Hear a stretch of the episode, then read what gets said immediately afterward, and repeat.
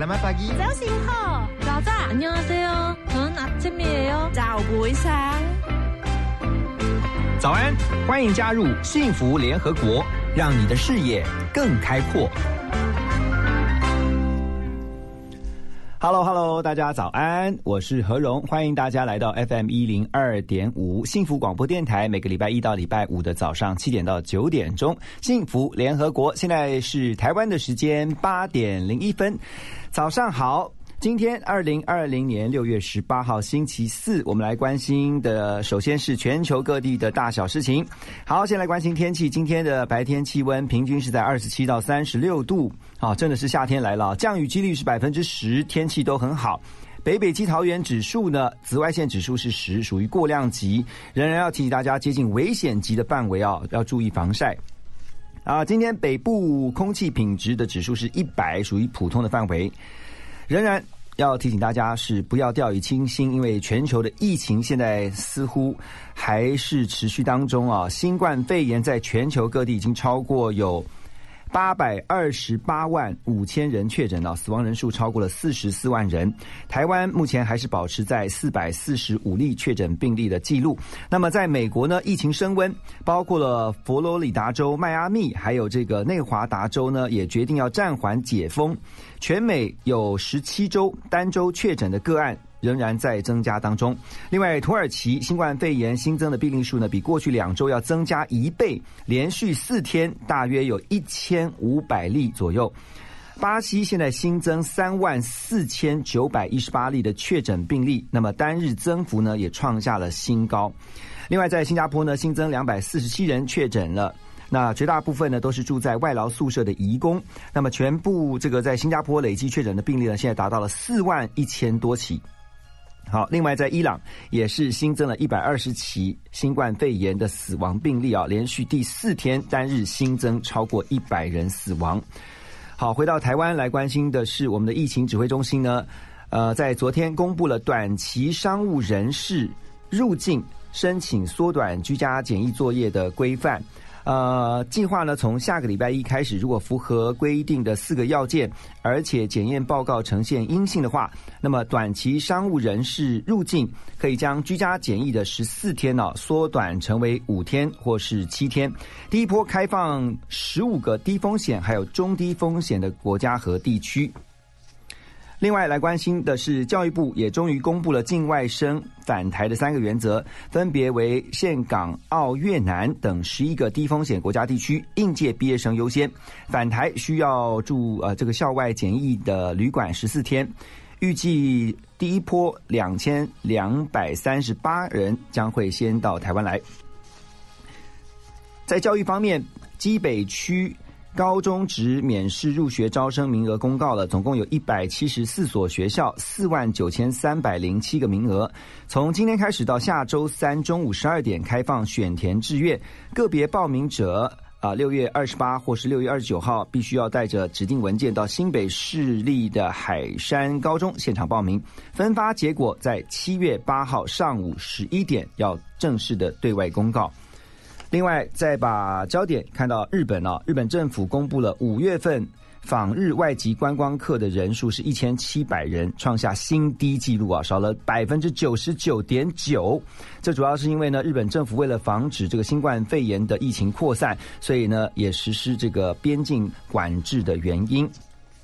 另外来关心的是，中国大陆和印度曾经因为边境的纠纷开战，到现在双方对喜马拉雅山区边境领土的划分还是没有达成共识。双方的军队呢，在争议边界实际控制线附近巡逻，常常会发生零星的小冲突，而且近年来呢，双方冲突的频率也大幅的上升。最后来关心的是，在亚马逊啊，电商亚马逊他们为了提醒员工留意保持安全社交距离啊，设计了一个充满游戏感的监视系统。这个距离助手呢，投入了数十亿美元改造疫情之后的工作场所。他们在仓库里面。啊，广设大型的屏幕，让每位员工抬头就能够注意到自己脚下有一个绿色的圈圈，还有跟他人啊、跟别人这个距离过近的时候呢，就会转为红色的警示，就好像在玩游戏一样。这个充满游戏感的画面呢，也让亚马逊的员工都觉得很有趣。好，这就是今天在全球各地所发生的大小事。我们谢谢气编黄木杰 Debra 帮我们做的整理。大家都希望疫情快一点结束，我们就先来听这首歌曲郭采洁的《快一点》。等一下回到幸福联合国呢，我们在今天的现场呢，特别邀请到的是 Cheers 快乐工作人杂志的副主编赖若涵。那么 Cheers 呢要来告诉我们，因为疫情的关系，现在线上学习的人数也是暴增啊！到底哪些是最夯的学习项目？等一下回到幸福联合国带您了解。世界很大，不需要的就别假装，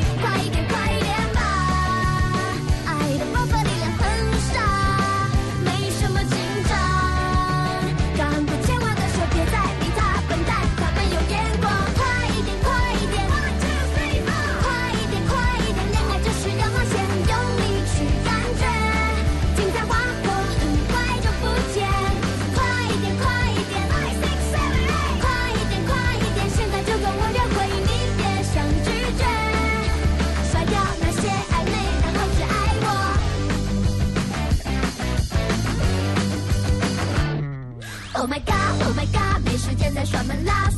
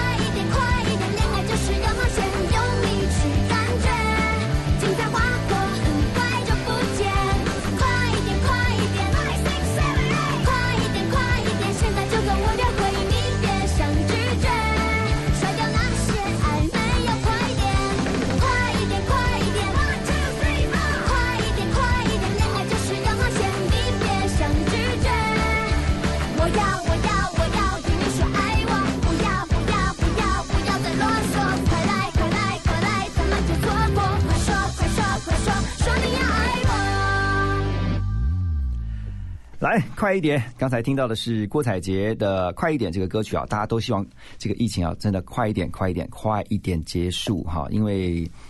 再不结束、再不赶快的终止的话，很多的产业啊，现在都已经在苦撑。但还好，现在在台湾这边可以看到，慢慢整个不管是市场也好，大家的消费信心也好，都在复苏当中。不过，我们还是要关注全球各地的疫情发展。所以，你看我们在幸福联合国每一天，我们为大家所整理的全球大小事当中，一定会让大家掌握到全球各地目前的最新疫情状况。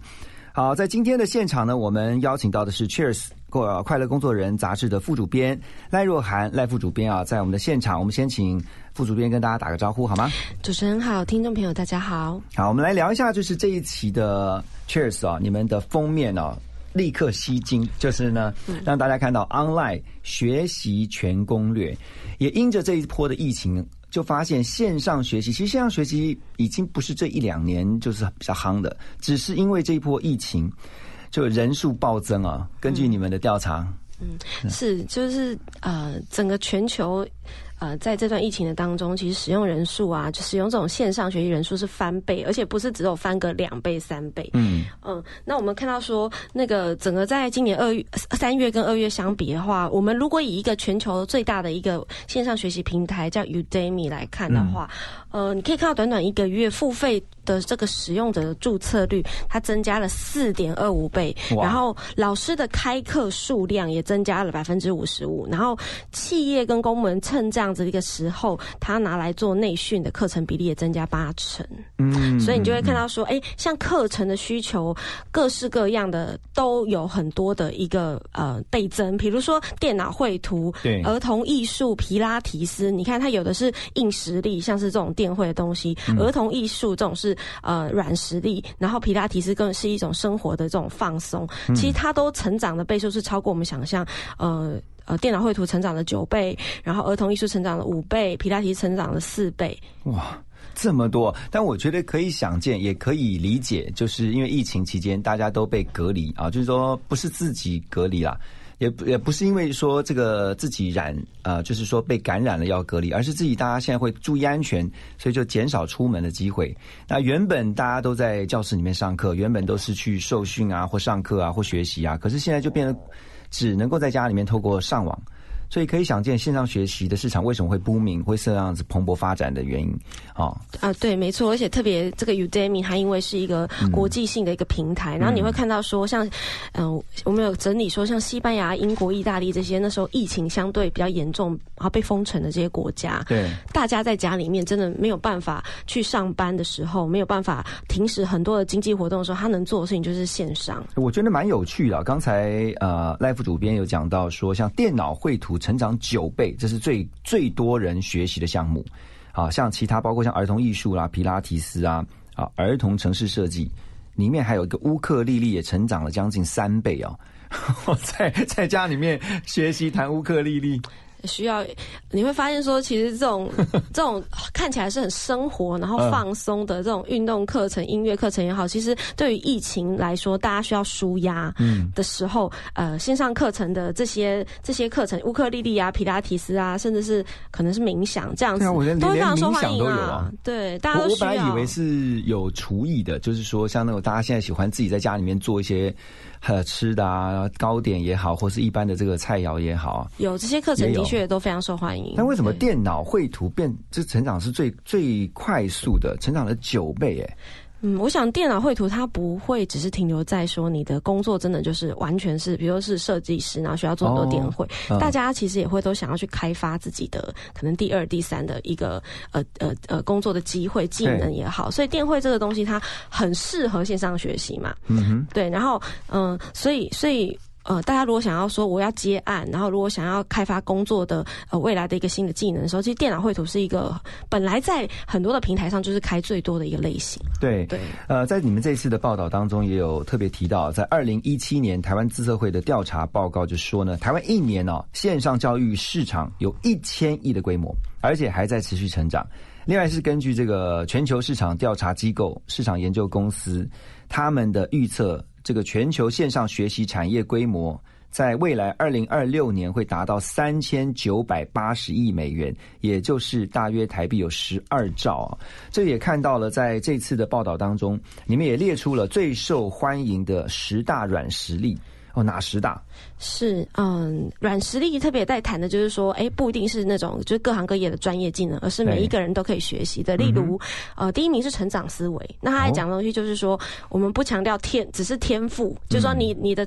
你的那种呃天与生生的对与生俱来的这样子的一个技能，而是强调我们在呃成长是一个不断的演进的过程，所以它这个成长思维课程相关的非常受欢迎是第一名，然后创意力的东西也非常受欢迎，然后第三名是专注力，那呃再来。第四、第五名分别是创新跟沟通的能力，那我们也都是就是职场朋友都大家都需要的创新跟沟通。呀然后六到十名的话，就包含说故事的能力、文化意识。那个文化意识在谈的事情是说，你能够因地制宜，然后呃，对不同的人、不同处境的地方，然后你的不同的顾客说不一样的东西，可是你在传递卖的可能是同样的产品。嗯对，然后批判思考当然就是一个对事情的一种呃有高度的，然后有整体性的一个理解，然后领导导力当然是需要的。然后最后一个是情商，一一一样是一个呃非常多年大家都在探讨的议题。然后在这波的这个疫情当中，我想大家压力很大，所以特别需要去知道说怎么样在这个疫情中去调整自己的情绪。所以大家也透过线上学习来提升自己这十大软实力，是吗？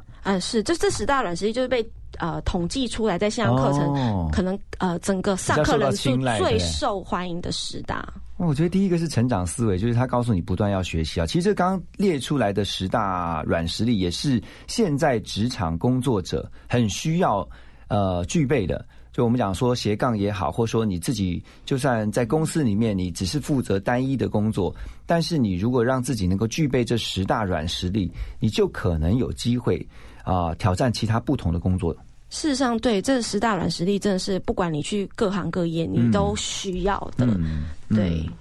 还有像你看说故事的能力，其实，在职场当中，现在也越来越注意到说，啊、员工们的表达能力。啊，特别是你一个部门，不管是做一个简报，甚至包括你是部门主管，你可能要代表你的部门去上台，向全公司报告你们的年度计划也好，或是在这个产品上面的一个计划也好，你都必须要有一个表达能力。这个也是要学习，所以也是有相关的这个表达力的训练课程在线上，非常对不对？的多。嗯，哦，然后你看哦，像呃线上学习，在你们这次的报道当中有看到三十四岁以下为主要的族群哦，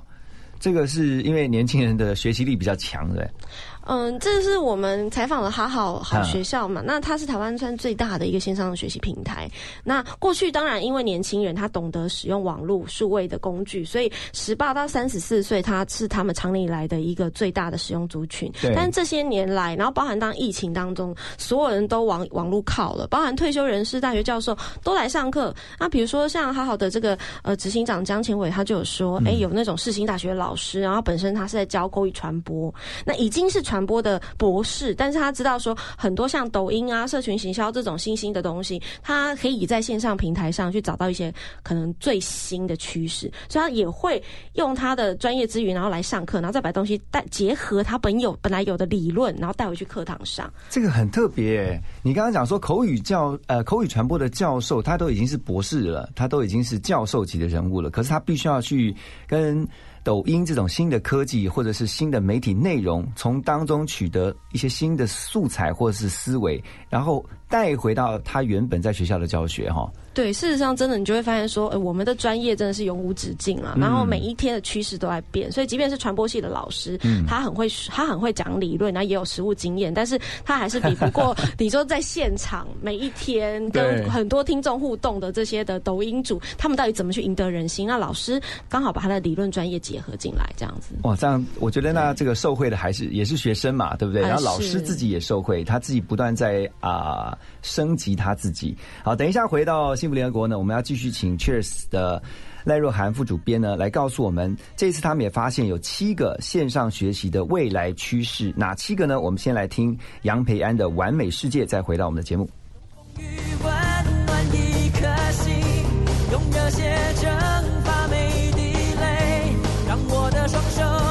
抓住了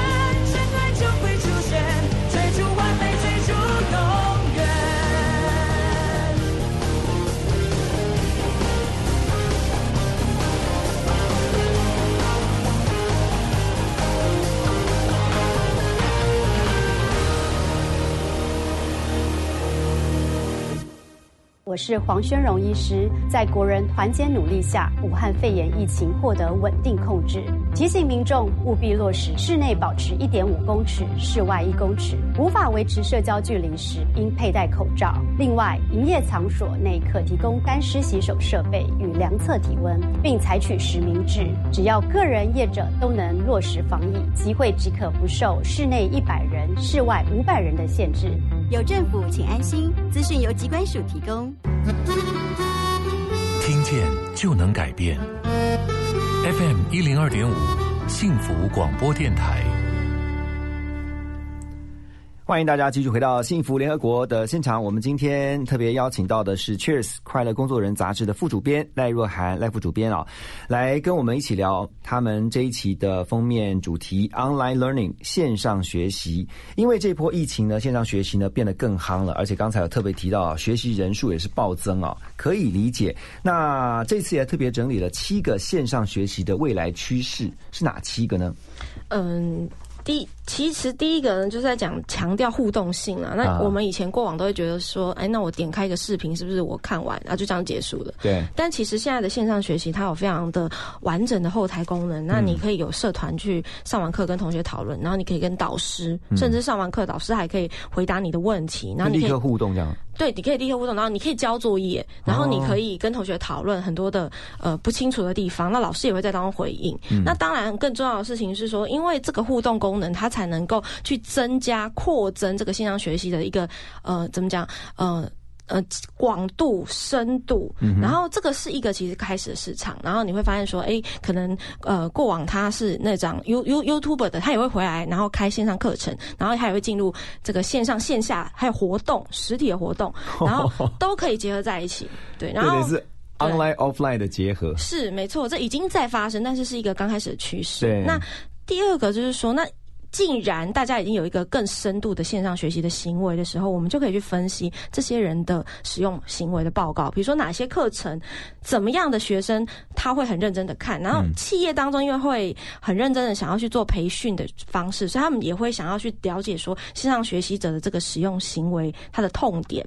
完课率，然后去了解说，那哪一些课程才是真的可以引入来帮助我的员工的？所以他这个也有助于未来在设计课程上面，它可以针对不同的人量身定做不同的课程，对，然后通过大数据分析，就越来越走这种呃利基市场 （niche market）。对哦没错，透过后台的大数据分析，对，那第三个当然就是也讲到说，诶刚主持人讲到说这个呃更小众的，然后更精准的这样的一个行销的话，那其实呃宣传上面呢，呃线上平台它也知道说我的每个课程打的是不同人，所以他会更聪明的去使用使用者行销这件事情，就是说呃也许我们的品牌它呃设计一些活动，然后让大家会主动想要在 IG 上面曝光，那这些也许不不太花行销的钱，可是我就会让啊比如说 IKEA 曾经就有过一个活动，就是说，那你去 IKEA 里面拍一个你你最想要的家具，然后。然后你就 tag 呃 hashtag 它，那最后我们就会选出呃几个人来把那个拍到家具真的就送给他，这就叫使用者行销。他就是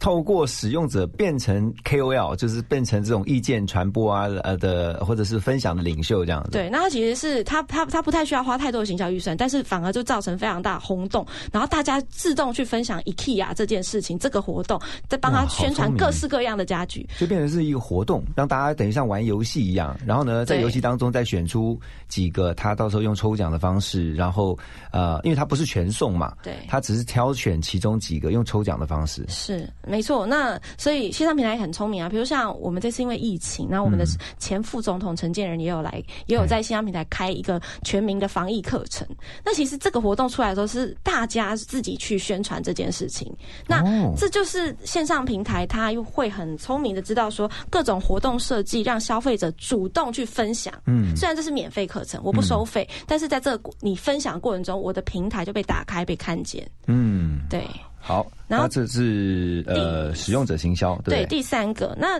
第四个在讲的啊、就是影像内容的利基啦，因为我们都有音频、podcast 这样的东西，然后也有文字，然后也有影像，这个都是职场工作者已经很熟悉在运用的，但是影像会更重要，这个是不可避免的趋势。然后第现在美肌功能都越来越强，是。所有的那个直播主啊，或者是是。网红啊，哇，就觉得我都我我有时候发现，那那这样会不会让让大家在呃线上或者是在真实的世界看到他们的时候，那个落差会变得突然很大？我是突然想到，是，但第一眼总是很重要嘛。那那不只是说我的。皮肤上课老师可能皮肤要好，当然也是说我的影像怎么样节奏让消费者更喜欢，然后搭配文字、搭配图片、对。搭配特效，就是说影像变它能够做很多的事情，嗯。结合其他的媒介，那这个是线上学习的趋势。是是。啊，第五个是在讲到，当然科技的进步也让我们的虚拟实境 VR、扩增实境 AR 跟替代实境 MR 这些的，就是你可以想象的，就好像把就是闭上眼睛，然后看到那个立体的画面，就是这件事情会成出现在线上学习的当中。哎，这个部分我来问一下，虚拟实境大家都比较有概念啊，VR 就是你可能戴一个眼镜，就是好像身临其境在这个地方，对，那它就是透过一个 VR 的影音内容。那 AR 跟特别是 MR 这个部分的话，你的了解是什么？他们是什么样的一个服务或者是内容啊？呃，其实你你可以想象得到，就是说从三 D 到四 D 这件事情嘛，嗯嗯对，然后你可以互动性的东西，除了你只是可以看，你还可以有一些呃行为，就是你。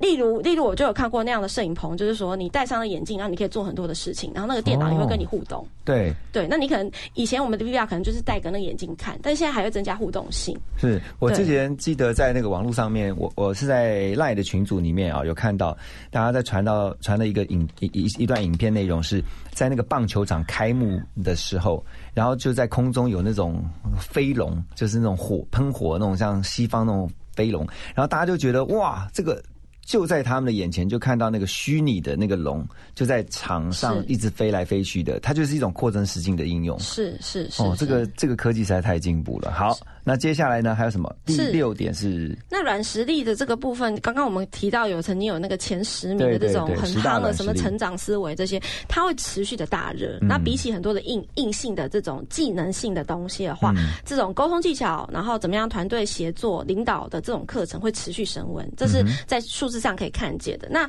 最后一个第七个就是在讲到行动装置的学习，对这个意思就是在讲说，呃。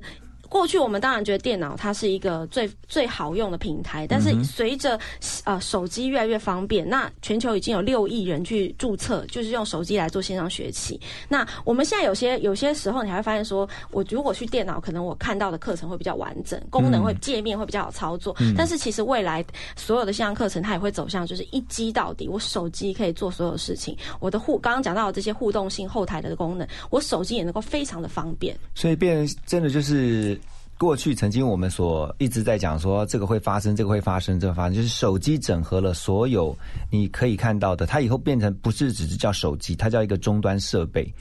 而所有的应用都放在同一个这个。设备当中，包括手机，包括现在你可以看到手机也结合了相机，还结合了电脑，还结合了剪报器，还结合了什么好多功能，几乎手机也在走斜杠。是 手机的斜杠功能很多，电脑能做的，可能手机就是真的以后是什么都能做。不确实也是符合现在工作人的形态，就是不是你没没有办法一下子就是又再回到你的工作前面，不是电脑前面，回到你的工作桌，因为你有可能随时在户外的时候，你就必须在跟客人在聊的时候，或者说你在跟呃呃另外你在沟通的过程当中，你必须要赶快叫出来。所以你这时候云端也很重要。我们刚才特别聊聊到嘛，你怎么样从云端抓资料下来，立刻把这个资料呈现给你在互动的另外一方来看。这个部分其实也跟线上的一些科技的更新有关哈。是。等一下我们要继续的请赖若涵副主编，Cheers 杂志的呃赖副主编呢，告诉我们，其实现在连企业也都在跟进，而且投入很多的。人力包括物力，还有钱哦，钱财力啊，都投入线上学习的投资。有一些实际的例子，要请啊赖副主编来告诉我们。我们先来听这首歌曲《Shake It Off》。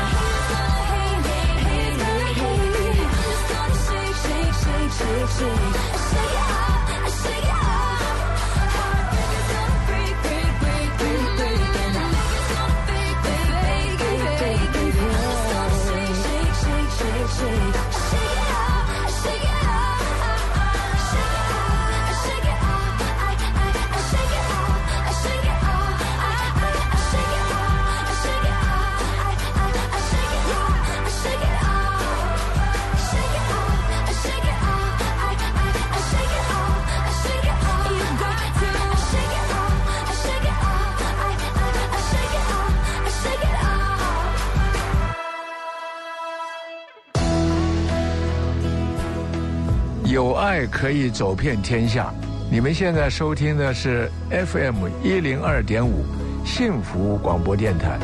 我是王建轩。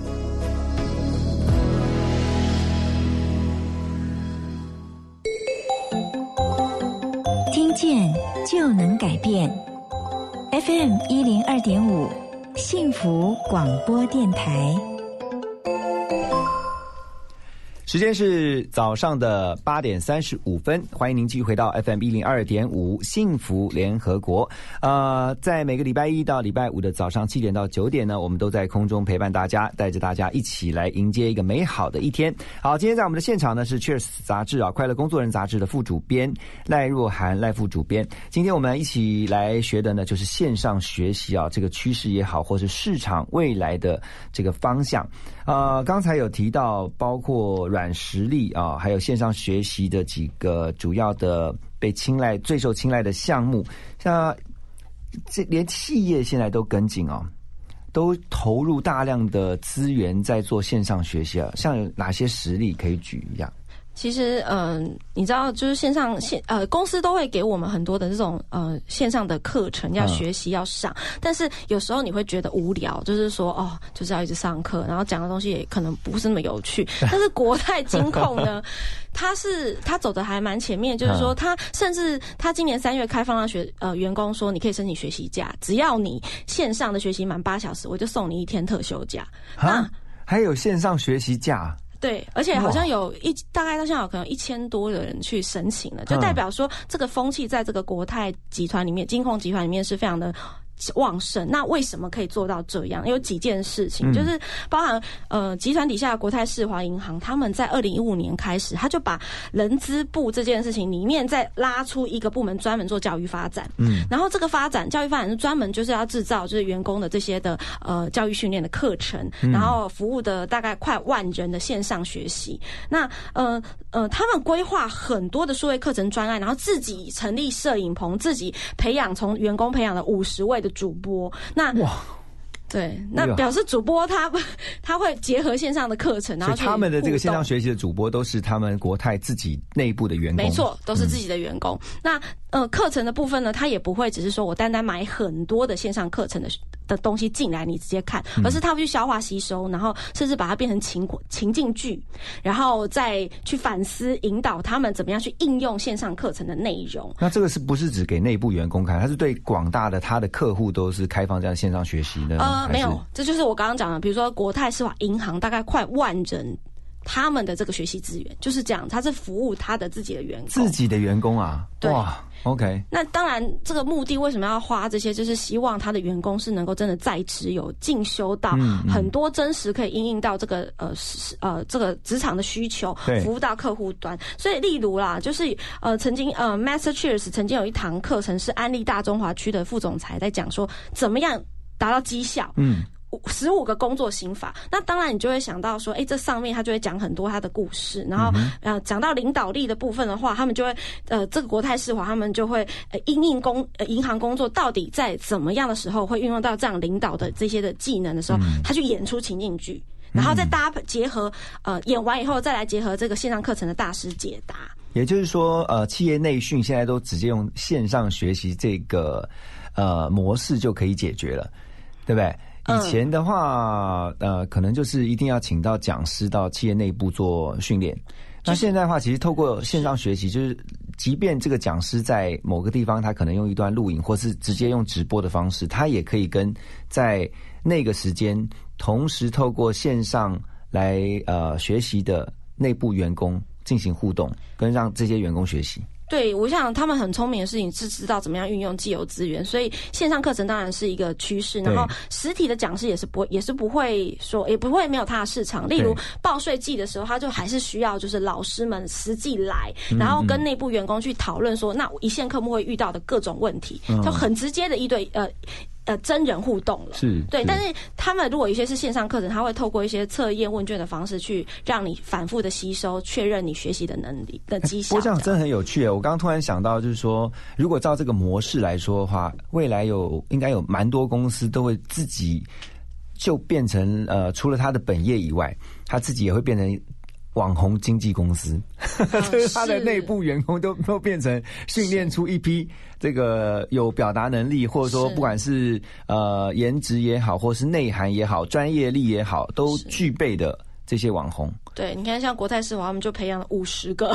所谓的这种主播型的人才，这样、啊这个倒值得很多的企业或公司来做参考。哎，是对。那还有呢？那像这是企业的部分，像个人的部分呢？你们这次也访问了一些，就是特别专访了几个个案了，包括像是雅虎奇摩的业务总经理哦、是这位林燕呢，是我们雅虎奇摩的这个拍卖还有超级商城的总经理。嗯那他本身是一个很重度的线上学习使用者，从他大概十年前他被外派到中国深圳的时候，他就说那时候因为他下班了，然后他需要有时间，然后加上需要接轨新的工作业务，他就开始去上很多国外的线上平台的课程。嗯那这十年来，他用了很多资源，包含 Coursera，就是我们很知道的，就是说呃很多的大学老师把他的课程免费公开上网，嗯然后包含 TED Talks，就是有非常多的呃专家用哦十五分钟的时间去讲他。毕生的精华，然后包含呃 Voice Tube，这就是类似像音频的。嗯那这些年来呢，因为线上平台真的很多，他在对岸的这个资源他也用的不少。嗯比如，比如他是因为是电商的专业，所以他上了淘宝大学的课，嗯有然后有阿里巴巴怎么样去运营三十六堂课，他就说这个不只是他上，他也是鼓励他下面的员工，大家都要上。嗯，对，那所以其实他他他使用很多的付费。免费的课程，然后去达到说他生活中各个面向都能够不断的进步，有成长的思维，甚至连呃马卡龙怎么做，他都去线上学。哇，他等于到处学，而且是对学的范围跟项目都不限，他不限制自己只学什么，他是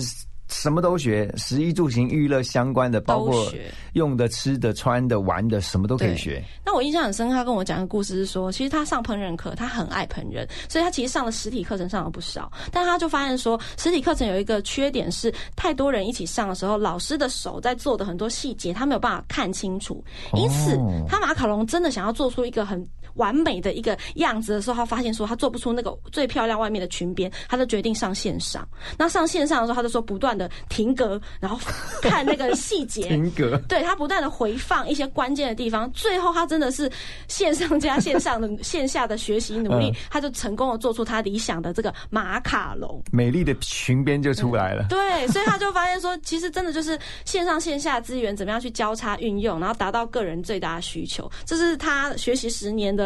呃不断的觉得哎、线上学很好玩的地方在这。欸真的，线上学习对对，如果是回放的话，你就可以还可以定格，对对然后就是先呃，或者是往回看，就不断的重播、重播、重播，然后好像就是一直不断的练习、练习、练习，然后最后能够做出这样的成果嘛。没错，对啊，那所以那你们了解啊？除了因为台湾因为这波疫情，也因为这个呃，就是线上学习的人数就增加了很多。全球你们在看到国际上这边的线上学习的这个趋势是什么呢？呃，我想因为。之前有提到，就是说这段时间线上学习的趋势，整个是翻很多很多的倍数嘛对。那我们也谈到一些比较热门的课程。对那其实呃，我想就是呃，不管国家，大家在学习的一些。种类特色可能是差不多的，但是我特别想提的是中国，因为我觉得中国本身在做这个呃线上学习的部分，它非常的蓬勃发展，他把很多的呃呃英语系的这些课程，我们刚刚提到大学的这种哈佛啊、耶鲁啊，就是这些知名的大学讲堂的课程都翻成中文。那因此你在呃中国的很多的学习平台上面，你可以看到所有国际的这些精华课程。然后对，所以所以其实非常多的资源，然后 TED Talk 也被翻译，呃，最近也都有非常多的中文化。所以其实，在国际的这个线上学习虽然跑得比台湾快，这件事情是真的，但是近年我觉得因为对岸的这个。呃，线上学习非常的蓬勃，所以其实也让中文世界的观众有很多的机会去吸收到这些的知识。所以他们这个需要大量的翻译人才，把国外一些好的内容，透过这个，尤其在线上可以学习到这些数位的内容，然后大量的翻译成我们熟悉的文字。是，没错。哇，这个很重要。那等一下回到我们幸福联合国，我们要继续来请教赖若涵副主编啊，我们今天的来宾，那就是呢，如何让在自己的线上学习的这个同时。是有效，而且你是要有纪律的，因为线上学习很容易就是会偷懒。是对，怎么样让自己成为一个有效率而且有纪律的线上学习者？我们先来听王力宏的这一首《公转自转》，再回到幸福联合国。像地球一样，你在我心思中央，圈公转，在人与人的银河，爱让我不间断，我因为你而转，一圈一圈自转，Oh baby，我的世界明暗，因为思念释然。耶耶。虽然这样的一些简单俗套，我想我说你是我的太阳，但是你对我来说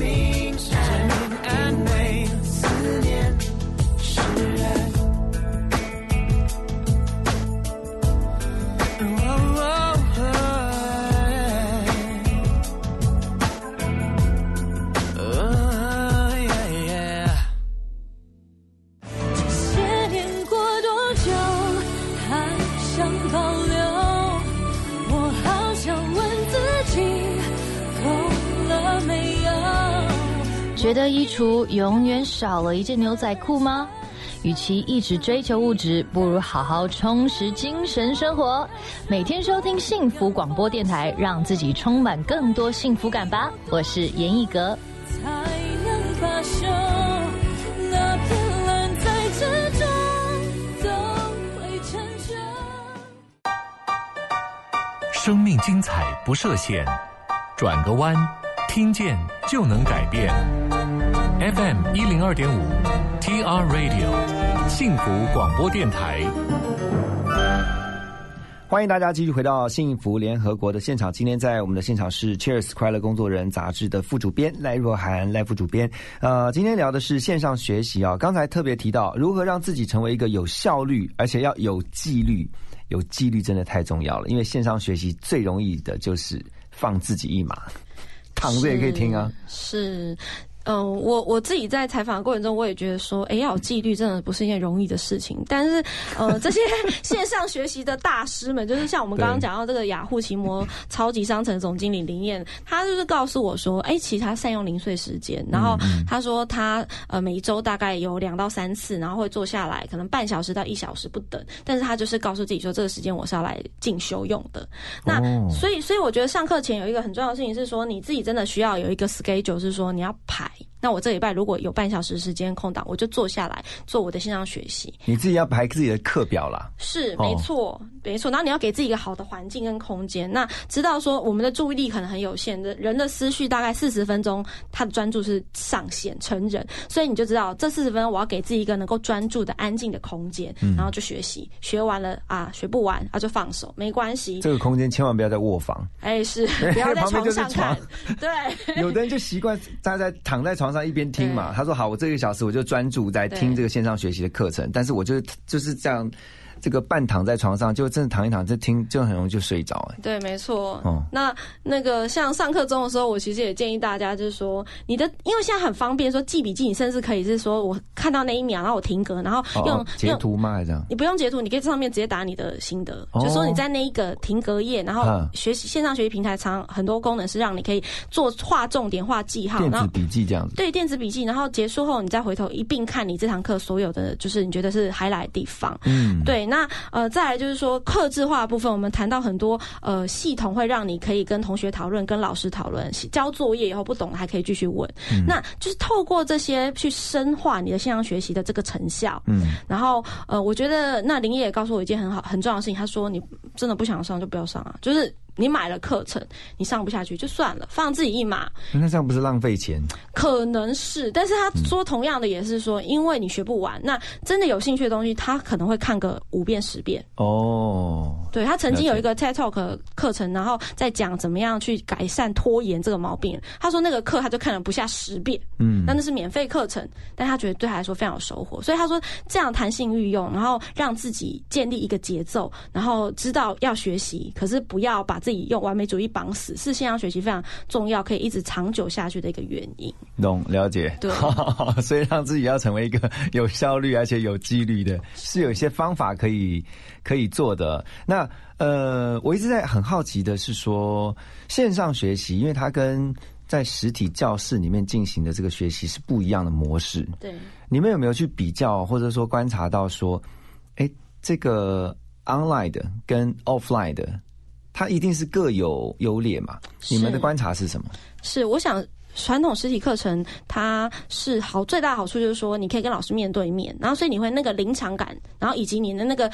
本本人就在那个地方、那个空间，这一小时你不会没有办法随便离开这件事情，是会加深现就是说实体课程的这样的一个功能，就是说至少你强迫你一定要专心，然后你也会比较有一个临近感。但是线上学习它的好处就是在于说它很激动嘛，然后它它可以嗯嗯让你好呃，因为有电子的科技的功能，所以你会很方便的去能够做好笔记，然后收藏它，然后随时拿出来看。那呃，可是这就我觉得在这个采访当中很大的一个重点，就是说你会发现不会有人说那我们就线上学习吧，就把所有的实体课程取代掉，而是说怎么样去整合它。例如台湾另外一个蛮大的线上学习的平台叫 Uta，那他也告诉我说，这个创办人也告诉我说，哎，其实他们都一直在思考怎么样去把它整合。例如他们有一个会美国会计师证照的课程是实体课程，但是呢，他们可以透过这个 Uta 来线上补课。那他就在思考说。我应该要做的事情，也许是说，因为一到五你去上那些理论课程，你可能会觉得，嗯、呃，就是呃，我线上就可以了。他想要把这变成线上。那六礼拜六的时候，我也许就进入到实体，跟老师一对一的解答，就是说我在练习题目深度的一些进阶的技巧，我不懂的地方，所以他就可以去结合线上课程的弹性跟线下的这种一对一互动的东西，然后成为更好的学习，这样子。哦，那你们的观察，现在这个线上学习啊，在未来接下来他们。仍然在呃，我相信他们也会不断去优化他们，不管是在呃内容上面，或者是说在技术上面啊，或者整个包装上面，其实它都不断的优化。有没有哪些你觉得你们看到的是他们已经在做的，或者说他们还没有做到呃很足够，可是这个方向将来会是呃一定会调整的？是我，我觉得那个刚刚讲到的其中一个第一个趋势，就是那个学习管理系统的进化，它一定会持续发生。嗯，那我我们现在我们现在蛮多的人，他对线上学习的想象可能还是在于，就是说，我就买一个视频，然后我自己想办法找时间把它看完。嗯可是，就是未来你怎么样让线上课程从线上带到线下？然后你也许有一个，其实现在已经有人在做，就是说我透过社团讨论的方式，我可以持续的给你相关的新的课程。那你会不觉得我是在买一套又一套课程，而是我是觉得我是进入一个学习的团体当中，嗯然后大家互相的交流分享，导师的角色会跳下来，甚至有的学习平台还会建立。导师的这样子一个功能哦，不断去引导大家发言思考，然后过程中也许有新的课程，我就说，哎、我们可以一起来上。啊，透过关系的连接，我想人就是这样，我我是没有办法一个人孤独的做一件事情很久，我还是很需要同才。嗯那我觉得这是台湾的线上学习的未来的一个很重要的趋势。对我刚刚突然想一个画面，就是那种线上体育课。嗯，哦，如果你是呃透过线上的老师哦，他是可能是一个韵律的舞蹈老师，或者是说他也许是一个建立啊基地的这个重量训练的老师，然后他透过这个线上学习的内容，然后你就在那个荧幕前面，然后你跟着他学习，不管是透过他预录的，或者是透过他现场直播的，然后呢，如果你是一个人的话，当然就是很。呃，individual 就是很个人化。可是像刚刚我们的副主编有讲到说，如果今天你再找两个或者是一个朋友在你旁边啊，比如说两个人或三个人啊，一起看着这个老师的线上课，然后你你就会发现，哎，旁边有同才一起学习，那个感觉又跟你是一个人只是 one on one 的那个感觉又不一样，哎。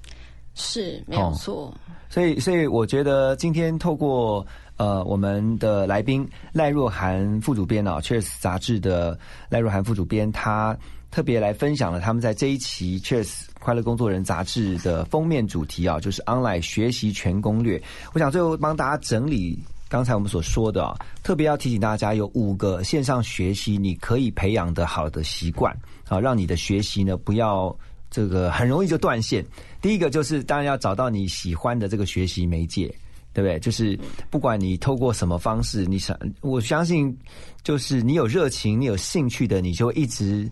粘在上面，一直会找你要学习的内容。哦，对，不管是音频或者是视频。对，然后第二个就是，当然刚刚那个副主编也讲到，找到了合适自己的学习时间。碎片化时间，但是你一天当中，你总有一到两个小时是可以留给自己，然后告诉自己，就在那一到两个小时专注的去做线上学习的功课，因为这个时间一定是碎片化的，一定是会越来越零碎的。怎么样能够透过自己的这些零碎时间来学习、吸取知识？还有就是练习把这个所学所知道的应用。出来跟内化到自己心里面，最后分享进度给亲朋好友，因为你要告诉大家你现在学到哪里了，因为这样是可以帮助自己，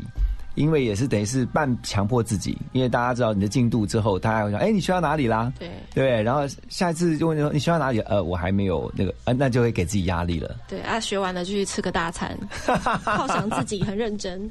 对对对，好，所以我们今天特别的谢谢赖若涵副主编，在这个小时的幸福联合国呢，带来这么多宝贵的分享，谢谢你们，谢谢谢谢谢谢，也祝福大家有个平安喜乐的一天，幸福联合国，我们明天见，拜拜。Tommy.